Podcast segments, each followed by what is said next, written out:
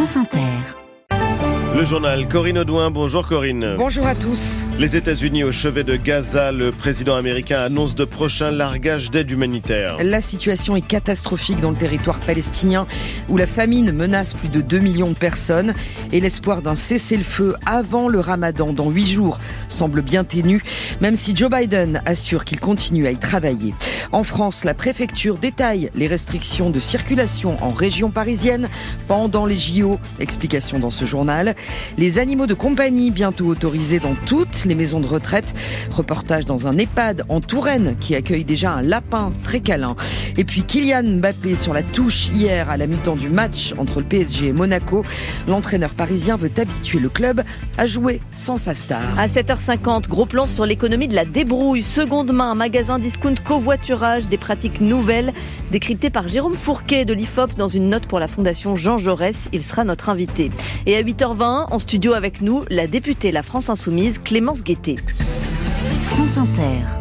À Gaza, les armes vont-elles se taire d'ici le 10 ou le 11 mars, date de début du ramadan, le mois saint musulman Joe Biden assure que la diplomatie américaine y travaille toujours, aux côtés du Qatar et de l'Égypte, mais je cite, on n'y est pas encore. D'après l'ONU, la famine menace désormais plus de 2 millions de personnes dans le territoire palestinien assiégé par Israël depuis 5 mois. Face à l'urgence, les États-Unis annoncent qu'ils vont participer à des largages d'aide humanitaire sur Gaza comme le font déjà d'autres pays. Les explications de Juliette Gloria. Des sacs de pâtes, du fromage, des kits d'hygiène et des médicaments parachutés sur la bande de Gaza assiégée. Lundi dernier, quatre avions jordaniens ont largué plus de deux tonnes de colis, avec le soutien de pays européens comme la Grande-Bretagne, les Pays-Bas ou la France, qui avaient déjà procédé à une telle opération début janvier, il y a maintenant deux mois. Des pays de la région comme les Émirats arabes unis et l'Égypte participent également à ce ravitaillement par les airs, puisqu'Israël bloque l'accès terrestre à la bande de Gaza et empêche presque toute livraison humanitaire depuis l'opération opération israélienne sur le territoire. Chaque jour, 79 camions parviennent tout de même à franchir les barrages, bien loin des 500 camions quotidiens avant le 7 octobre. Les habitants manquent gravement d'eau, de nourriture et de médicaments. Selon l'ONU, 2 200 000 personnes sont aujourd'hui menacées de famine à Gaza, soit la quasi-totalité des habitants.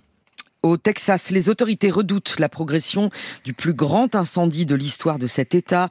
Le Smokehouse Creek Fire a ravagé des centaines de milliers d'hectares, brûlé 500 maisons et fait deux morts.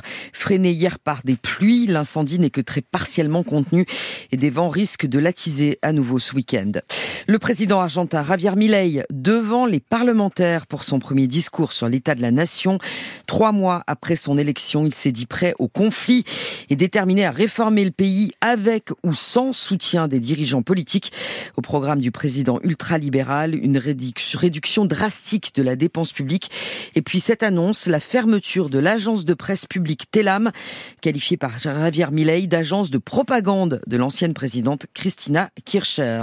Comment circuler dans Paris pendant les Jeux Olympiques? La préfecture précise les futures interdictions, Corinne. Avec des zones grises, rouges et bleues selon la proximité avec les sites olympiques, la place de la Concorde sera ainsi entièrement fermée, y compris aux piétons, à compter du 1er juin.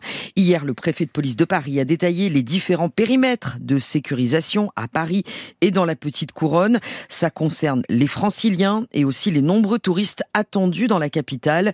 Delphine Evenou. Les sites olympiques ont un périmètre avec divers degrés d'accès, 2h30 avant la compétition et jusqu'à 1 heure après.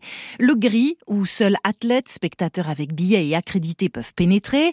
Le rouge, où piétons et cyclistes peuvent circuler, mais où les voitures sont interdites, sauf pour les urgences, la sécurité et les dépannages. Et puis le bleu, et là, il faudra obtenir une dérogation demandée sur une plateforme internet disponible en avril. Les auto-écoles situées dans le périmètre, les déménageurs dans certains certaines conditions, le transport de fonds par exemple, mais encore les travailleurs en horaire décalé, ou bien les livraisons de commerce, d'entreprises. Et pour ce cas spécifique, il y aura des plages horaires, mais suffisamment larges, assure la préfecture de police. En revanche, pour les voies olympiques qui doivent acheminer les athlètes, tolérance zéro, seuls les bus et les taxis pourront les emprunter, et les forces de l'ordre seront suffisamment nombreuses pour vite repérer les contrevenants, souligne le préfet de police. Delphine Evenou et la carte des périmètres de la région parisienne est à retrouver sur le site de la préfecture de police de Paris.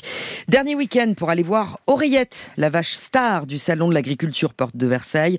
Aujourd'hui, c'est la tête de liste Renaissance aux élections européennes, Valérie Haillé, qui se prête à l'exercice, elle-même fille d'agriculteur. Hier, les ministres de la Transition écologique, Christophe Béchu, et de l'Agriculture, Marc Fesneau, ont essuyé des G2 et des sifflets. On vous en parlait hier sur France Inter. Le gouvernement a décidé d'autoriser les résidents des EHPAD à garder leurs animaux de compagnie. La mesure figure dans la proposition de loi Bien vieillir qui sera débattue dans dix jours. Actuellement, les maisons de retraite sont libres d'accepter ou de refuser les chiens, chats et autres canaries. Voilà pour le principe, mais sur le terrain, le CINERPA, le syndicat national des maisons de retraite privées, alerte sur la complexité de la tâche, car les animaux, il va falloir s'en occuper. À l'EHPAD du Grand Mail à Amboise, les résidents ont la chance d'avoir déjà un lapin à câliner.